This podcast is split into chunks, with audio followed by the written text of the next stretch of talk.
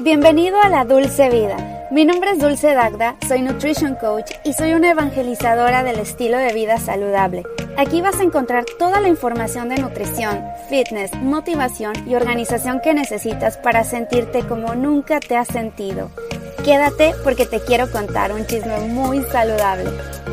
Hola, ¿cómo están? Bienvenidos a La Dulce Vida. Me da muchísimo gusto saludarlos y fíjense que hoy estoy más que contenta, más de lo normal. Siempre estoy como muy contenta, pero hoy estoy más de lo normal porque en mi cuarto Aquí adentro tengo a la fitness número uno del mundo mundial. Rebeca Rubio, ¿cómo estás? Hola, hola, hola, hola, hola. Qué gusto, de verdad. Mira, es una alegría mutua. Yo estoy tan contenta de estar contigo y de estar en este proyecto que me encantó.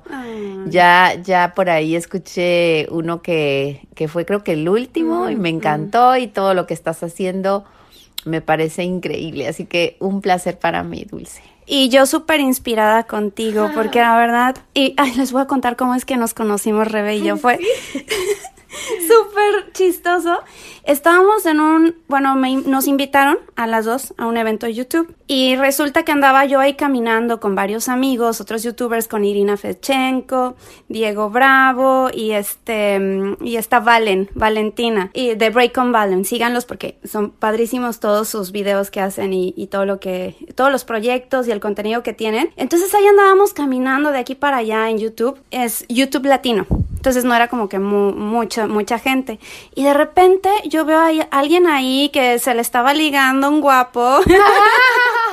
sí. Y ahí pues nos encontramos, pero de repente alguien llega a mis espaldas y me grita, ¡Eres tú! ¡Eres tú, Rebeca! yo, oh my God, me siento realizada, dije, porque en este evento que yo no sabía quién iba a estar, alguien por lo menos, eh, primero más que todo alguien que me conocía y dije, ya, ya no caigo como en esa sensación de no conozco a nadie, ¿no? Y llegué al rescate, ¿no? sí. Y al final, pues sí, estábamos platicando. Es, estaba como, yo creo que llegué muy tarde. Yo ya llegué muy tarde. Y la confesión mía fue que yo estaba en ese momento mudándome. Y entonces ese día recuerdo que no había parado en todo el santo día haciendo mil cosas, que tenía creo que dos días de haberme mudado y ya saben que eso es un dolor horrible. Y yo estaba agotadísima, era la hora del evento, yo tirada así como en mi cama, yo, no puede ser ese el evento, no quiero ir, pero tengo que ir. Entonces me puse las pilas y ahí me lancé, pero dije, aunque llegue al último y justo llegué al último. Sí, es cierto. Ay, pero la verdad es que ha sido como una conexión bien padre desde entonces. ¿Cuánto tiempo tiene de eso? Nada. Es que nada fue allí. Eso fue en Fíjate, si yo me mudé en septiembre, o sea, dos meses. Sí. ¡Dos meses! Estaba recién mudada y me dice, no, pues casi no tengo amigos acá. Y yo, pues, no creas que yo así que tenga muchísimos. Es que esta ciudad de Los Ángeles no es como para hacer muchos amigos. Es cierto, es una ciudad muy especial, pero creo que dentro de todo depende mucho de cómo estamos y cómo estamos vibrando, que las cuestiones llegan a tu vida. Y yo la verdad nunca me esperé que en tan poquito tiempo, solo con haberme mudado, es que me estaba mudando de departamento, no que había, me había mudado a Los Ángeles, sino que ya tenía un tiempo acá pero en donde estaba viviendo y en donde habían otras energías, como que no se estaba moviendo mucho. Y ahí es donde yo creo que pasa esa como soledad, aunque yo creo que como toda ciudad grande, siempre hay esta sensación, ¿no? De un vacío. Entonces yo, yo que ya estuve en Ciudad de México, que bueno, es tu país. Sí, has vivido tú en Ciudad de México? Estuve seis meses. Bueno, pues yo cuando llegué, te juro que era casi lo mismo o peor que aquí porque la verdad allá tenía yo eh, más trabajo que amigos. Entonces sí era muchísimo más la, la, sensación esa de estar solito uno, pero sí hay una gran cantidad de gente que conozco que dicen que Los Ángeles es una ciudad difícil porque se siente uno muy solo. No, y sí, ¿eh? porque además es una ciudad muy grande y las distancias, oh Dios. Las distancias y además como que sí el ritmo de vida que hay acá no deja, y de verdad, sí, a veces hay amigos que he perdido mucho eh, contacto porque no tienen tiempo.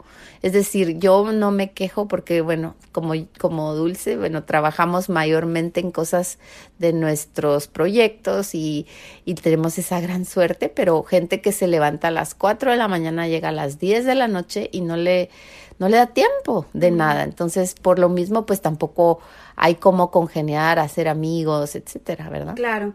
Ay, Rebe, oye, a mí me gusta empezar siempre este programa hablando de la confesión semanal. Te voy a dar mi confesión de la semana. a ver, a ver. Confesiones personales con Dulce Dacta. Bueno, es algo un poco X, pero, pero es que a mí me causa mucha expectativa. Nunca he estado en una, nunca había estado en una corte. He estado en una corte en la del peor lugar de Los Ángeles en Compton. Estuve en una corte, así como de las películas y todo, porque me pasé una luz roja, un semáforo rojo, me lo pasé, me llegó la multa de 600 dólares y dije, no, hasta la última consecuencia. Entonces así lo peleé, me regresaron papeles, lo volví a pelear, hasta que me dijeron, bueno, pues la última, última instancia es ir a la corte. Pues fui a la corte. Ay, qué Mm, Y a pelear. Y a pelear. pasado el, el rojo. Sí, yo dije, no, que era amarillo. Es que ya ves que aquí, Ah. para la vuelta hacia la izquierda, tienes que esperarte al amarillo, pero me agarró el rojo a la mitad. Ya. Y pues la cámara me tomó. Y ni modo, tuve que hacerlo y pues tuve que ir. Y lo único que me perdonaron fue la mitad. Bueno, tuviste mucha suerte. Esa fue mi confesión de la Ay. semana, que nunca había estado en una corte, pero fue como de las películas. Sí. O sea, yo estaba formada con gente, o sea, todos estábamos en cuestiones como de que se hayan pasado el rojo o que, no sé, iban hablando por teléfono, todo lo que tuviera que ver con el coche. Pero del otro lado estaba la gente que sentenciada por otro tipo de problemas, que iban a ver la custodia de sus hijos, o sea, cosas muy tristes. Sí. Y ahí lo veías. Es, es triste estar en una corte. Ya me imagino, yo nunca he estado. Entonces ahora me toca a mí. Sí, una confesión Ay, yo no tengo a ese nivel. Pero bueno, si les confieso algo, algo de mi vida últimamente, Ajá. es que dejé de entrenar un mes Eso es fuertísimo. y una semana. Bueno, la verdad esto, esto es de verdad el récord para mí. Un mes y una semana llevas. de no tocar el gimnasio. Esto quiere decir que, bueno, entre algunas veces que salí por ahí a correr o a caminar, no implicó ningún sistema de entrenamiento. Y yo, la verdad, bueno, se juntó una, un poco mi gripe y una bronquitis que tuve, Ah, sí, sí. pero mi confesión es que hoy sí dejé tanto tiempo de entrenar. Pero lo muy bueno de esta confesión es que hasta hoy comencé. Entonces, bueno, hoy, hoy rompí el hechizo. Y la verdad es, es una sensación muy extraña para alguien como yo que tenemos ese ritmo, pero eh, dentro de todos los beneficios fue algo muy positivo. Entre, dentro, dentro de algunas cosas que yo sentí buenas es mi cuerpo sí no está al nivel de resistencia ni de fuerza, pero físicamente se mantuvo. Y esto quiere decir que comprobamos que la dieta es más importante Que el que el ejercicio. ejercicio. Totalmente, o sea, ya lo comprobaste en tu cuerpo, en ti misma. Y ya lo había comprobado, pero ahora más obvio, ¿verdad? Porque ahora sí fue como decir, eh, ¿cómo iba a mantenerme más de un mes sin hacer, ¿verdad? Entonces estaba como muy, muy eh, eh, arriesgada la propuesta, pero sí, bueno, fue por salud, fue por trabajo, fue por la mudanza, fue por Richie, por muchas Claro. cosas. Y bueno, Por cierto, quien escuchan ahí al fondo, de hecho no es Richie, o sea, Richie está aquí. Y si no siguen a Richie, ¿qué, qué esperan? Porque ya es un rockstar. Pero yo estoy cuidando un perrito que se llama Milton. Ven acá, Milton. Ay, no, y está ladre y ladre. Milton, cálmate. Bueno, aparte le pusieron Milton, ¿qué tal? Sí, muy Y chistoso. así se llama un tío tuyo. Mi tío. Qué Saludos pena. a mi tío Nancy. Bueno. bueno, pues hasta ahí la confesión. No es tan grave como la No tuya, tan pero, pero sí es así como, ay, es, es noticia nacional, ¿no? Claro, Rebeca no entrenó. No, sí que es noticia nacional. Confesiones personales con Dulce Dacta. Oye, Rebe, te quiero preguntar. Dime. ¿Cuál es tu rutina de las mañanas? Yo estoy obsesionada con las rutinas de las mañanas. O sea, yo soy como muy de rutina, de levantarme del jugo verde, de...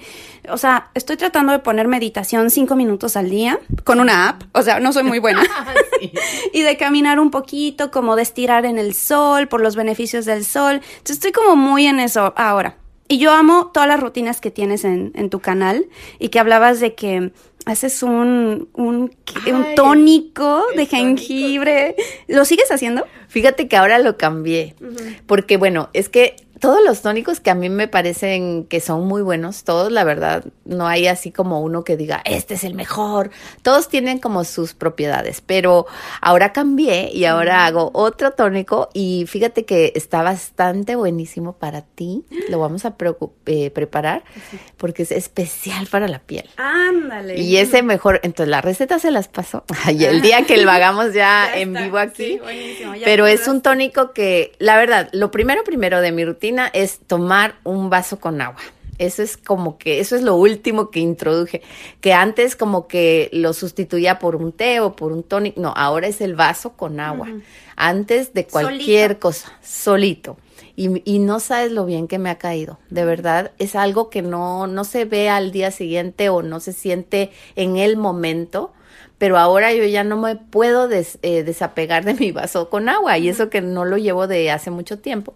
Pero yo creo que en parte es una gran ayuda para el cuerpo y el sistema hidratarse. Yo creo que antes de pensar en qué le metemos como tónicos o de alimentos o eh, suplementos o lo que sea, el agua. El agua es básico y no hay mejor cosa que eso. Entonces, Básicamente eso así empieza y ahí me pongo los tenis y ahí es como que obligado tengo que salir con, con Richie a correr, porque si no lo saco me vuelve loca. ¿Cuánto tiempo corres eh, con él? Tenemos como ritmos de 30, 45 minutos y lo hacemos constante. Aguanta un buen. Sí, el Richie, aunque ya se me está, se me ha bajado su condición por lo mismo que no hemos corrido ya últimamente que ya empecé a correr con él, eh, se cansa el pobrecito. Pero bueno, eh, yo creo que también, segundo entonces punto, eh, hacer algo de movimiento. Ok, lo que sea. Lo que sea. Yo, bueno, correr, pero cuando estaba malita de la gripe salía. Y hasta que me diera, como dices tú, el sol, ver el aire, salir, más que todo que vivimos mucho entre paredes, ¿verdad? Entonces no estamos en aquellas fincas que vemos el paisaje, sino que a veces vemos como la selva de concreto afuera y yo lo que creo es importantísimo, hacer algo de movimiento en tu cuerpo, eso, activarte porque ahí se conecta con tu mente. Y entonces la mente, aunque estés preocupada del agobio de que tienes 100 cosas que hacer, aunque sea 15 minutos, vete afuera, que te dé el sol, camina un ratito, haz unas flexiones, unos push lo que sea. Si no tienes mucho tiempo, como que tanto de ni media hora, porque a veces no hay, pero con 5, 10, 15 minutos yo creo que es bien importante. Entonces, esas son las dos primeras. La tercera es la favorita, que es el cafecito. y ya viene por ahí. O el cafecito a veces, si, si no he dormido bien, siento que el cafecito me ayuda. Si sí si estoy bien recuperada, hago mi juguito mi tónico ese que vamos a preparar. Lo vamos a preparar aquí, en la cocina. Bueno, ya iniciando un poquito más a fondo, que quiero que la gente, digo, mucha gente te conoce, te conoce porque estuviste en televisión y ahorita pues ya tienes ya casi un millón de suscriptores. Oh my God. Casi, casi. ¿Cuántos tienes? Como en pasamos ahorita los, ¿qué? 925 mil. Yo creo para cuando salga este podcast ya habrás llegado al millón. Ay, ojalá, ojalá, ojalá. Pero por otro lado quiero que no llegue tan rápido, que quiero preparar algunas sorpresitas. entonces, pero, pero la verdad no, no me quejo porque sinceramente ha sido como la otra televisión, como dices, el tema de, bueno, que yo trabajé muchísimo tiempo más que todo frente a pantallas, frente a cámaras, haciendo trabajo de comunicación, pero ahora pues se traslada a eh, pues al YouTube. Bueno, ya subimos a Milton a la cama de plano. Mejor. Porque no se, no se está quieto y está ladre y ladre. Pero bueno, ahora sí, quiero preguntarte ¿Cómo fue que te iniciaste en el mundo del fitness? Porque honestamente yo creo que tienes uno de los cuerpos más trabajados que he visto en mi vida. Es de muchos años, es de mucho tiempo, de esfuerzo, de trabajo, sangre, sudor y lágrimas, yo me imagino. Pero ¿cómo fue que te iniciaste? Bueno, yo eh, justo ayer estaba también en otra, en otra entrevista que hicimos para una radio y, y fue muy chistoso. Voy a como remontarme a ese, ese discurso porque es justo lo que pasó. Yo venía de hacer una carrera de ocho años en la bicicleta Yo era ciclista. Ay, sí me contaste. Yo hacía muchísimo, pero no porque voy a pasear en la bici, no, yo tenía mi bicicleta profesional, salía con un grupo de profesionales que básicamente eran hombres y salíamos a entrenar a las 3, 4 de la mañana, así, como Quique. Ajá, como Quique, como mi esposo, by the way. Sí, by the way, él también sabe de qué estamos hablando. Bueno, la verdad, la rutina del ciclista es así, muy dura, y yo tenía pues a veces que salir en bicicleta kilómetros, porque no solo se trata como de, de estar en pequeños circuitos, sino tienes que hacer eh, largas, eh, recorridos más qué sé yo, extensos, en fin. Y todo ese ritmo de entrenamiento, pues a mí, como yo siempre tenía un problema de peso, es decir, yo era de las que o engordaba mucho o bajaba mucho. Nunca encontraba el balance. Entonces, en el caso del ciclismo, encontré el balance ah. de adelgazar obviamente, con tanto cardio. y además no cuidaba mi dieta. Yo comía de todo. Lo que fuera, ¿no? Pero nunca he sido así exagerada de comer, pero lo poco que como o lo que comía sentiría que, ¡pum!, me engordaba. Entonces, lo que yo hacía era hacer tanto ejercicio y así pues solventaba mi problema, ¿verdad? Que sí, cuando fui entre, pues pasando de una cosa a la otra y empecé la televisión y ahí fue cuando dije, ay, no, ya no puedo ir en la bici, pues porque ahora hay llamados, teníamos que hacer eh, cosas y todo se empezó a complicar. Y entonces cuando sentí en un mes había subido como 15 libras. Wow. Y eso que yo había ido a hacer, a, correr, o sea, no había hecho la bici, pero había hecho ejercicio, según yo, ¿verdad? Pero claro, no era el nivel y por lo mismo el cuerpo de hacer tanto cardio, ahí va el consejo, ¿verdad? Entre más cardio hagas, más vas a depender de ello. Entonces, cuando dejas de hacer es como el motor del carro que ya no se corre y se oxida, en este caso se engorda. Entonces, era como que mi gran preocupación entrar a un medio de televisión, de todo, y yo como que subiendo de peso.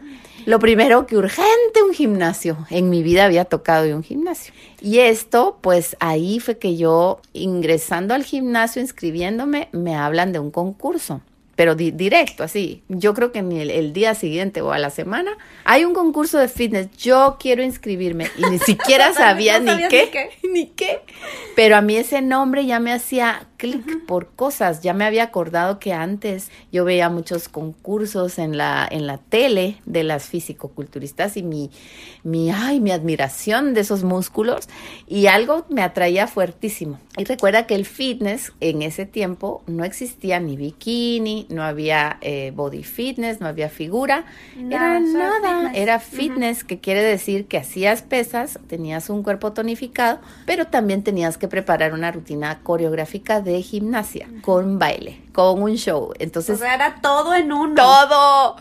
Y eso a mí me fascinaba. Eso era lo que más me fascinaba. Por un lado, solventaba mi problema del cuerpo.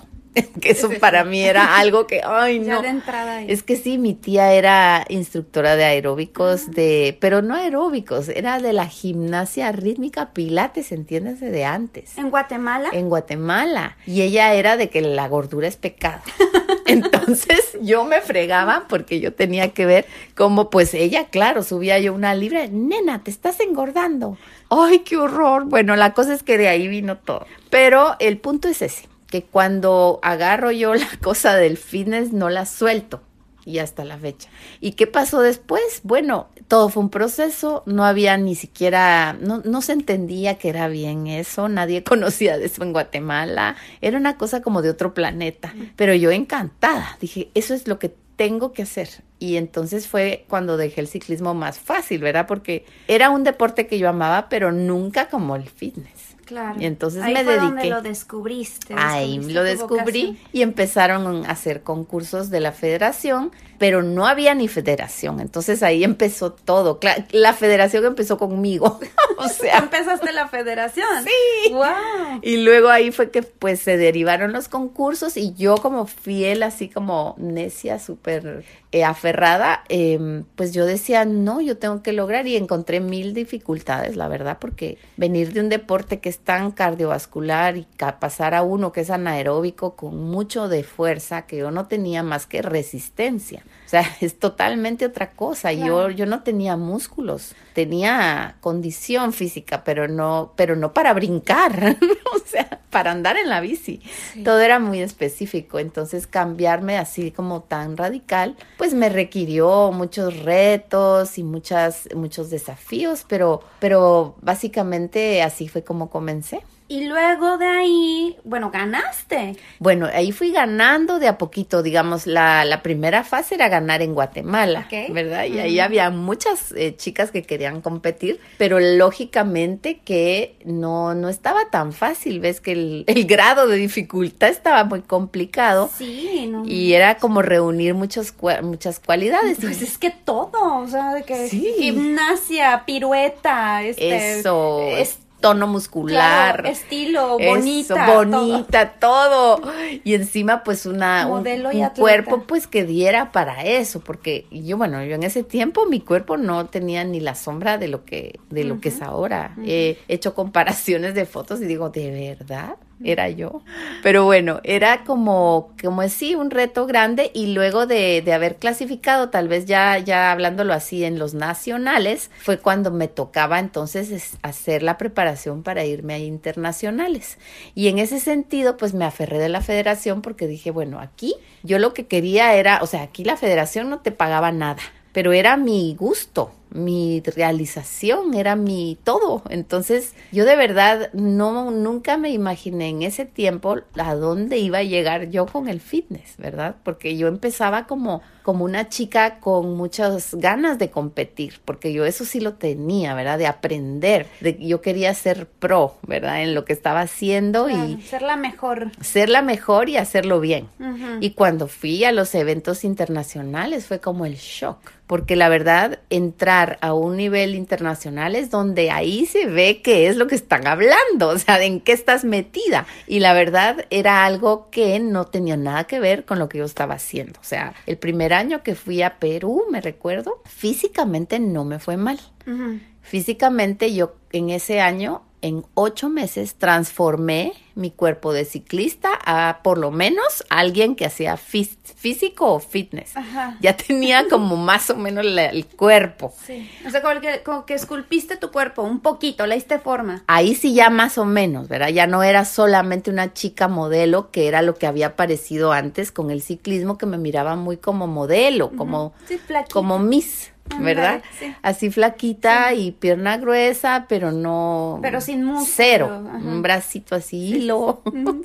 Sí, como de Victoria's Secret. Algo así, exacto. Entonces, y todavía ellas más tonificadas que yo ahora. Pero yo en ese tiempo sí lo logré en ocho meses. Lo que no logré fue una coreografía, obviamente. Entonces, en ese campeonato fue como para mí el, el momento de decir, a ver, esto es lo que a esto te metiste. Bueno, a ver, a aprenderlo, ¿no? Entonces yo regresé con un séptimo lugar que era para mí grave, porque yo no quería eso. Pero lo que me había retrasado mucho, o sea, mi físico no había quedado tan mal, pero lo que quedó muy mal fue mi coreo. La coreo estaba como nada que ver. Ya. Entonces, bueno, ahí aprendí ahí fue como vi que había que hacer volteretas, había que aprender gimnasia y al día siguiente de Perú, yo estaba ya en la Federación de Gimnasia con las mortales, todo. No, con las niñitas así de tres años, aprendiendo a hacer parados de manos y lo que fuera necesario. ¿De cero? De cero. De menos uno. Yo no me podía tocar la punta de los pies, Dulce. No te creo. No llegaba. O sea, yo parada quería tocar mi punta de los pies. Lo mínimo que debes hacer para tener flexibilidad no llegaba. Porque yo solo hacía bicicleta, bicicleta, bicicleta y nunca hacíamos estiramiento. no te creo. ¿Y, luego cuánto tiempo fue el proceso para que lograras? Ahí fue la que la cuestión. Esto duró, te digo, el primer año, ¿verdad? Que fue el shock de ir ahí y ver qué, qué mal estaba y digo, más bien no, no regresé mal, regresé bien. Dije, yo voy, yo voy a poder. Si a mí me ponen este reto, lo voy a hacer. Y entonces con esas eh, idas a la gimnasia de tres horas diario, diario, yo en el campo. cuánto tiempo? Ese fueron otros ocho meses, porque cada preparación eran ocho meses, mm. mínimo contó y todo, pero no daba ni tiempo porque a mí no me daba mucho tiempo de hacer mi coreografía porque la tenía que construir de cero. Entonces, elementos tan básicos como, ¿qué te digo? Un, un estiramiento, una cosa así, o no digamos, un coordinar el baile, que era otra, otro gran problema. Yo no, coordinaba, no, no coordinaba. no coordinabas. Porque eran movimientos, a mí, de hecho, a mí me cuesta mucho entender. Una vez ya lo entendí, lo repito cien veces y ya me sale. Pero ese proceso, ay, no, toma tiempo. Claro. Entonces yo siempre, te juro, yo me, me tenía que meter al 100%. Y cuando te digo, fui al siguiente internacional, me tocó en Paraguay. Dije, ahora ya, por lo menos de una voltereta. Probé a hacer el flip-fla y es uno que vas hacia atrás, vuelas en el aire con las manos, todavía ponía las manos y caía parada. Es que no te creo, o sea, ¿cómo hiciste eso? Yo no me imagino yo empezar ahorita algo así, o sea, no, no me sale. No, no, no, no sabes, a mí me daba un pavor. yo era, no, y, empezaba haciéndolo en la, parte suave de la gimnasia, cuando había que pasarlo a la duela. Mm. No, yo el día, por ejemplo, en Paraguay, yo llegué con una angustia, tirar el pinche flifla. Es que ya lo demás de la coreografía, hasta lo de las push-ups a una mano me salían. Ajá. Pero esa tal vuelta en el aire me quitaba el hambre. Mortales? Sí, es como un mortal, pero tienes todavía chance de poner manos. Ok, ya, ya, ya. Pero solo pasar por ese momento, te juro, era de que, porque si no caes de cabeza. No manches, si no, lo pues haces bien pues sí, imagínate te cabeza, te quiebras el y ahí quedaste, ¿no? O sea, en la coreografía y se aplastada, así como, como que eh, con espátula te van a traer. Bueno, la cuestión es, voy al evento y lo primero que hago es ir a probar el tal flifla o el tal la, la voltereta. Y bueno, la tuve que hacer, pero me di cuenta que tanto era miedo, más era el miedo mío que lo que realmente era la pirueta. Ya. O sea, de que lo podías hacer, lo podías, pero tus miedos eran los que te Eran los pinches miedos. Entonces, lo que pasó ese día, recuerdo, fue un ensayo medio, medio que solo te dan la pista para que pruebes. Y yo tenía que a fuerza tirar el tal flifla, porque era en duela. Y además yo tenía que superar eso y no dejarlo para el último día. Ay, qué horror. La cuestión es que por la gente que estaba ahí, viendo otras competidoras, muy, muy casual. Pero esa fuerza que me dio la gente, dije, ahora lo tiro. Claro. Y ¡pum! Antes muerta que sencilla. Y esa misma mecánica y esa misma filosofía me la guardé para el evento. Yo me paré en el evento, en la, claro, antes no dormí, no comí nada de los nervios, pero una vez me paré y vi a ese público ahí, dije, o sale esto o sale. Y se me olvidó la pirueta en el sentido del miedo que le tenía. o sea, tú lo hiciste. Y ya, lo hice. Y ya, salió ya. Ay, mira, yo después de eso ya no me importaba si quedaba en último lugar. Pero con tal de no hacer el ridículo con esa pinche pirueta. Te digo, antes muerta que Ay, sí. Y al final la premiación, mira, fue algo tan espectacular porque empezaron por el quinto, por el cuarto. Yo dije, ya, ya valí. Quedaba solo Brasil España y Uruguay. Las multipotencias. Ah, claro. Tercer lugar, Rebeca Rubio. Ay, no sabes, mira, después del séptimo, ese fue como dulce sabor de boca. Claro, te supo a primer lugar. Ay, por Dios. Y con Brasil y España, dije, no puedo creer.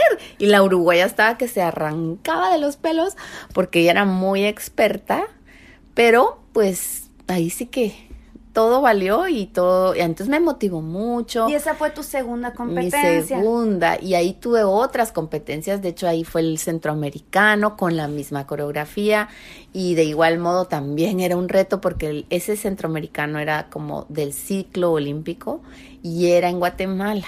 Y yo como siendo la atleta de fitness, la nueva, pues la no podías quedar mal. No. Y bueno, ahí también, ahí fue de oro, feliz, mi medalla de oro. Y así fui cosechando, mira, y de ahí pues el siguiente año también seguía y seguía. Entonces yo no paré adquiriendo cada vez más, escalaba y escalaba, pero no llegaba al primero, Dulce, no llegaba al primer lugar. Segundo, ya había llegado al segundo, al siguiente que llegué a segundo lugar, fíjate.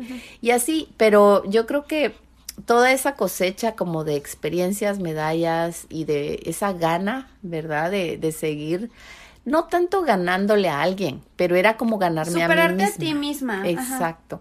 Entonces yo creo que ahí fue como la, la mejor escuela que yo tuve porque al final de la carrera, pues el momento que te puedo decir más especial que yo he vivido como deportista fue 10 años después de haber comenzado. Y en un evento de Musclemania en Miami, que yo misma me pagué, porque no te lo avala la federación, es otra federación y va todo el mundo. Es un evento grandísimo y mm, yo tenía ganas de ir, ganas de ir y nunca había decidido ir.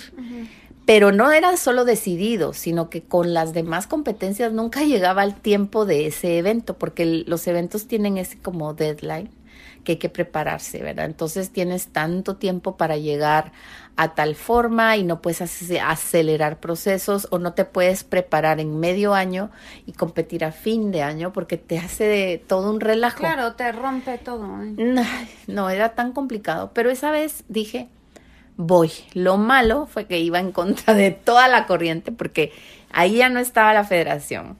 Y yo de todas maneras ya estaba trabajando a full. Yo hacía un noticiero en la noche, tenía un trabajo de 8 a 5 en la CONADE, digamos, que es como una organización del deporte. Ajá. Ay, no, y Y aparte... aparte competencia. Aparte competencia. si no era suficiente. No, o sea, no podía con mi mente, con mi cuerpo y no estaba logrando. Ya se estaba acercando el evento y yo no estaba logrando. Ujú. El resultado, me fui a medir mi grasa y estaba por encimísima, ni siquiera del mínimo. Madre de Dios, y luego. Ay, no, pues entonces te digo, a veces todo esto que le pasa a uno eh, sirve para que uno sea mucho más perceptivo de sí mismo y yo tuve que irme a mi interior y decir, a ver, ¿quieres ir a esto? ¿Quieres ir? ¿Lo sientes? Sí. Estaba en, mi, en mis venas ya ese evento, no sé por qué, era una necedad.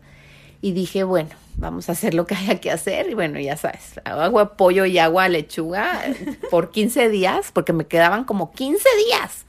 Y yo no estaba lista. O sea, y yo no sé de qué manera. Yo me presenté en Miami, dije, bueno, ay, aquí con que llegue al top 5 porque como voy, o sea, yo hubiera querido mejor, ¿verdad? Pero bueno, es un internacional, casi mundial, va a todos los países. Y en este caso me fui en figura, ya no estaba en fitness, porque también se me complicaba cada vez más lo de fitness porque había más cosas, ¿ves? Como que había que cuidar más detalles, yo ya no me daba abasto.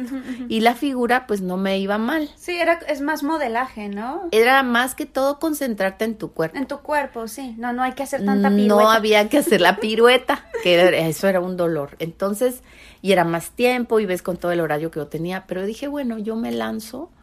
Ya me estaba como inclinando hacia esa categoría y ahí fue cuando dije, no, pues yo me voy, ya, ya no voy a cancelar, no voy a perder ese boleto, ya pagué, ya todo.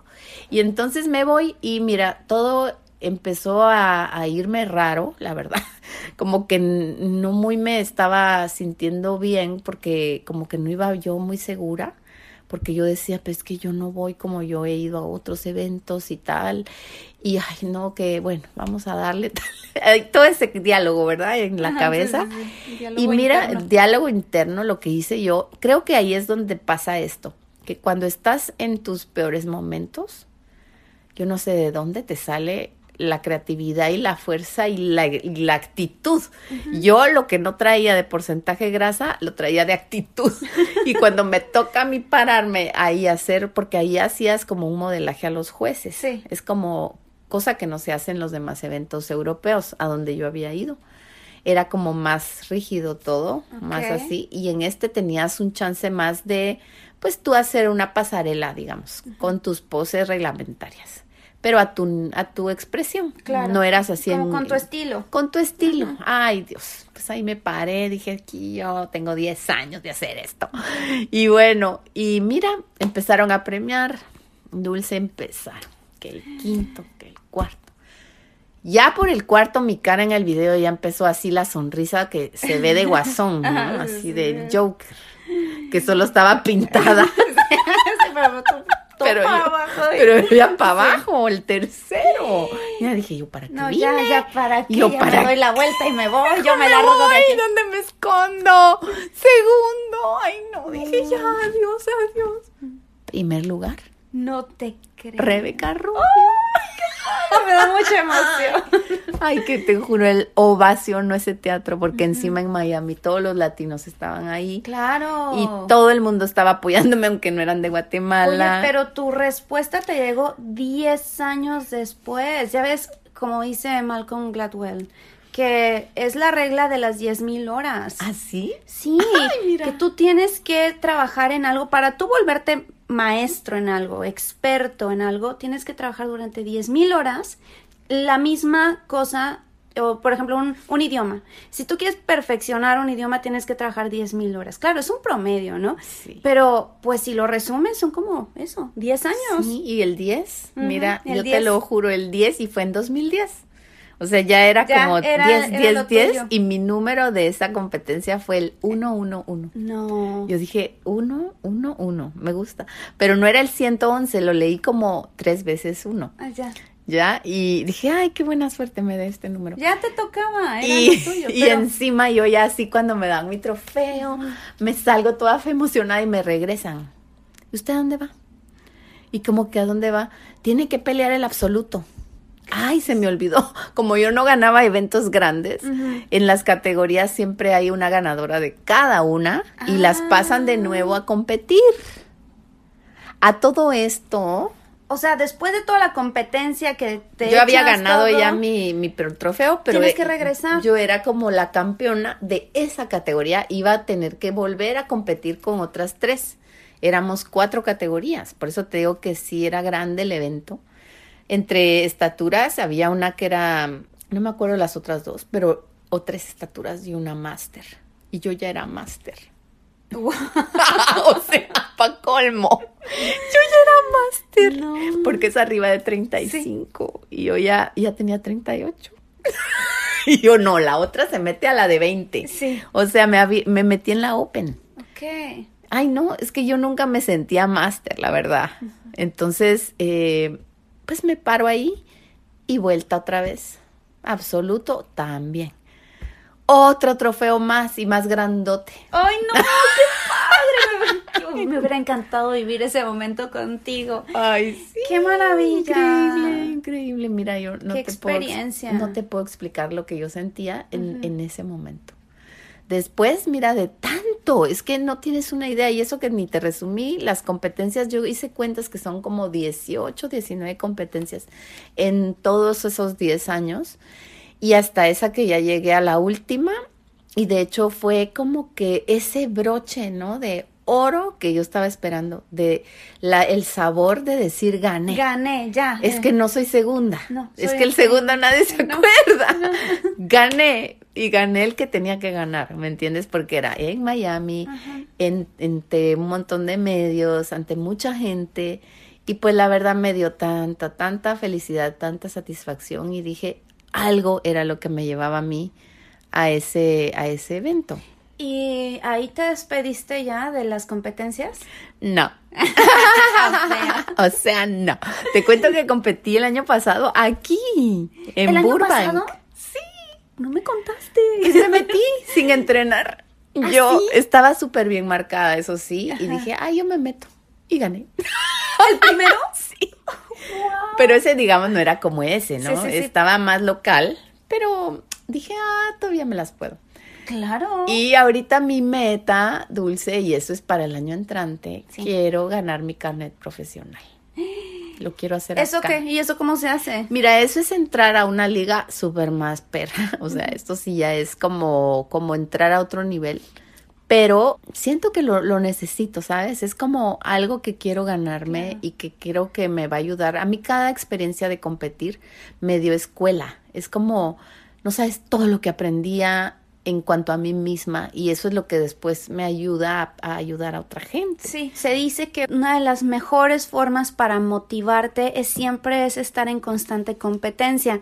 Por eso muchísima gente se inscribe a las competencias, por ejemplo, a las carreras de 10 kilómetros, ¿no? O 5 kilómetros y de ahí se siguen. No, yo ahora quiero los el medio maratón y luego el maratón y luego ahora el Ironman y así se siguen, se siguen. Porque es eso, es estar en constante competencia pero contigo mismo. No tanto como, eh, ay, voy a competir con el de al lado o quiero ganarme el de todos. No, es algo contigo, ¿no? Exacto, y eso es lo que a mí me da, por eso me motiva. Yo realmente el cuerpo que, que he logrado hasta la fecha, te juro que es el mejor cuerpo que tengo desde que empecé. Sí. En serio. Impresionante, de hecho. No lo puedo explicar, pero bueno, tal vez sí tiene una explicación yo no me fijo porque yo siempre me estoy viendo el lado que no, que aquí me falta o que hay. Todos. Eso es muy así ya de por sí en este deporte. Y bueno, creo que es parte de que uno haga este deporte porque es que es un límite bien sublime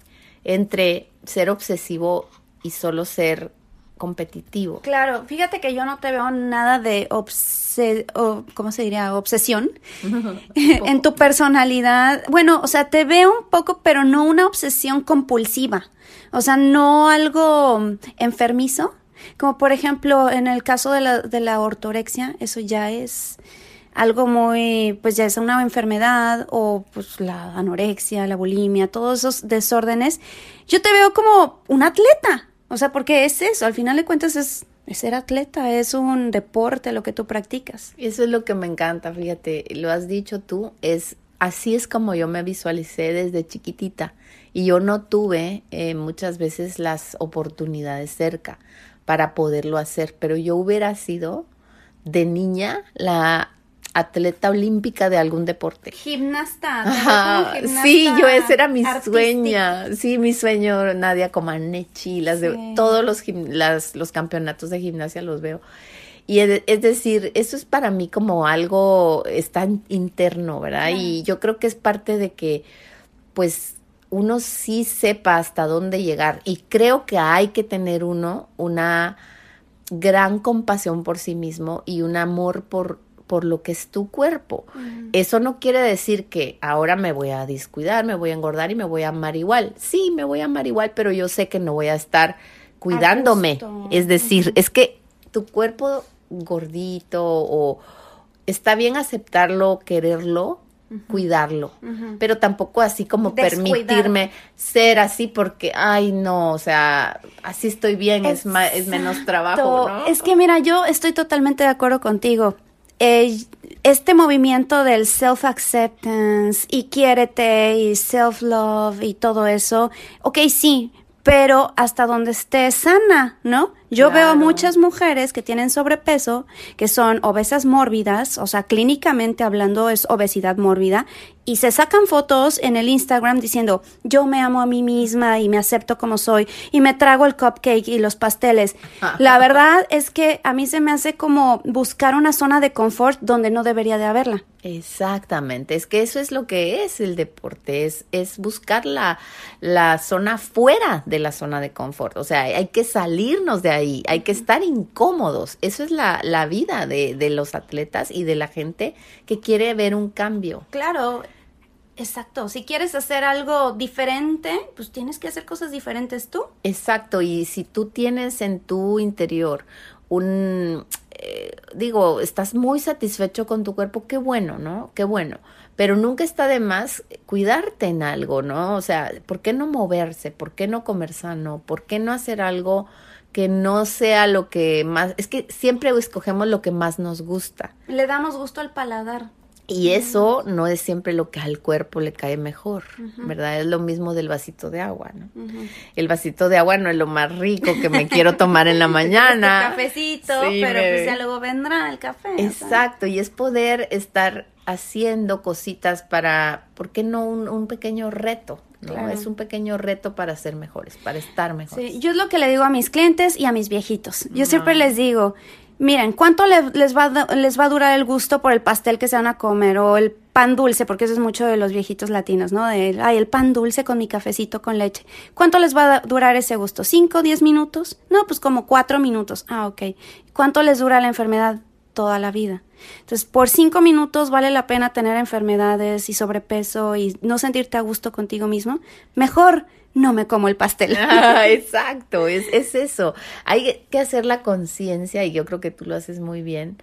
En, en, todo lo que he leído, tu artículo me encantó. Ay, me gracias. encantó, de verdad. Y, y es que está, precisamente ahí se plasma eso que, que, realmente hay muchísimo en las corrientes actuales, en las tendencias, y no hay que tampoco ni irnos a un extremo, pero tampoco quedarnos en la zona completa de confort y decir, bueno, a mí me, me importa un pepino, ¿verdad?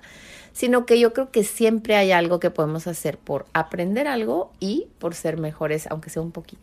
Claro, hay mucha gente que seguramente está escuchando y que te ve y que dice, yo nunca voy a poder ser como Rebeca, yo nunca voy a poder tener ese cuerpo o ese abdomen o sus brazos, yo amo sus brazos, o sea, ah.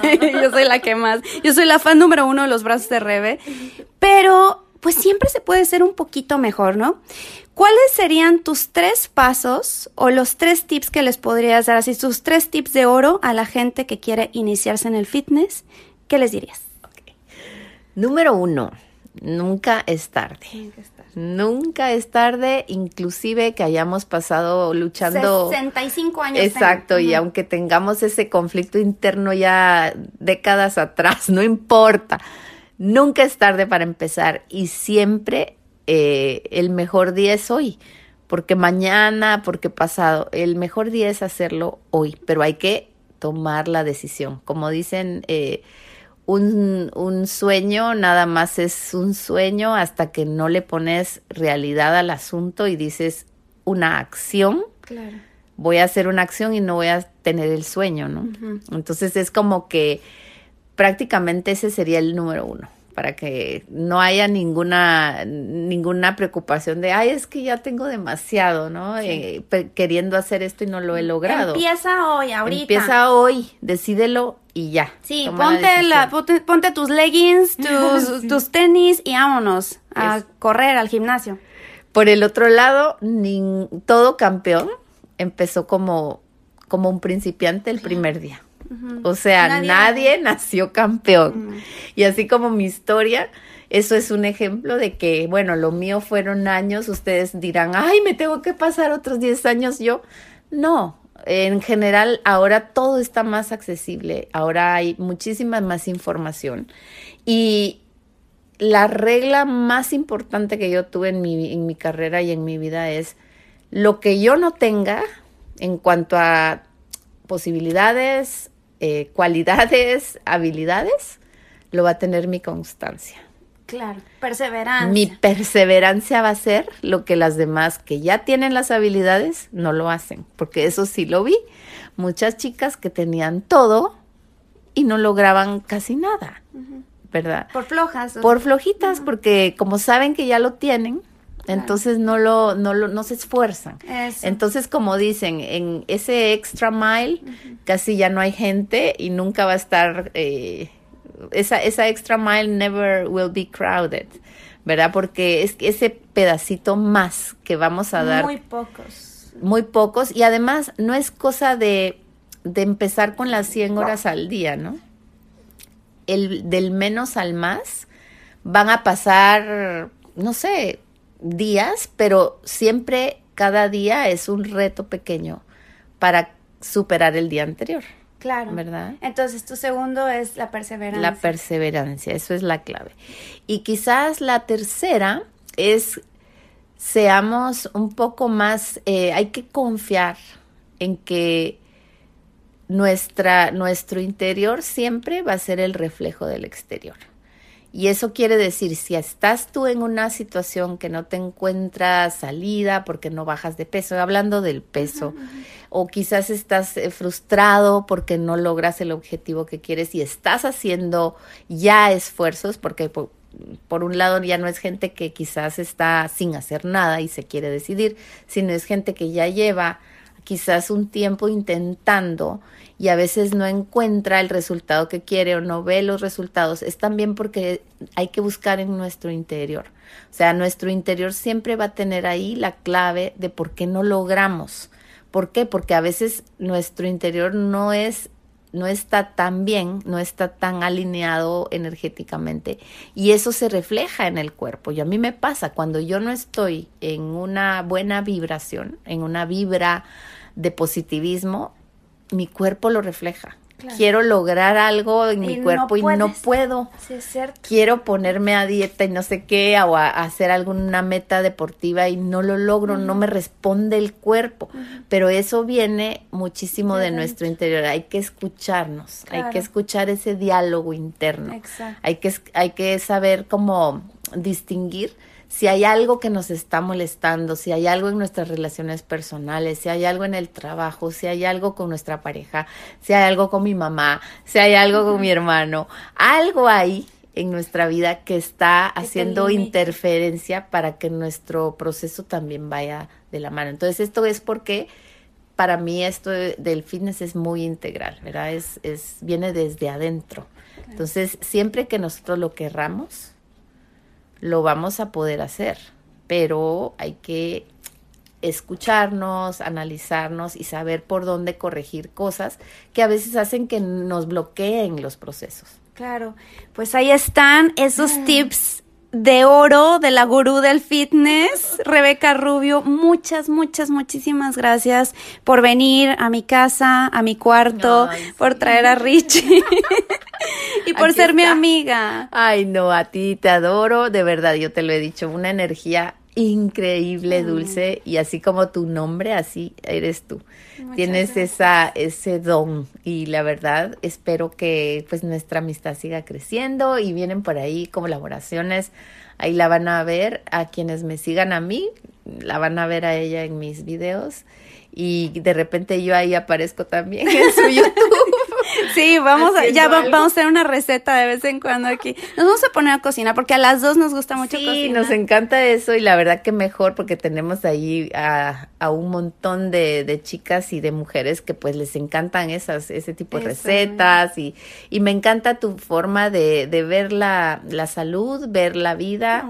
No, de verdad, compartimos mucho y gracias por, por la invitación. No, gracias a ti por estar aquí. Sigan por favor a Rebeca Rubio en todas sus redes sociales en su YouTube para que ya llegue al millón y medio, porque seguro ya, ya habrá llegado.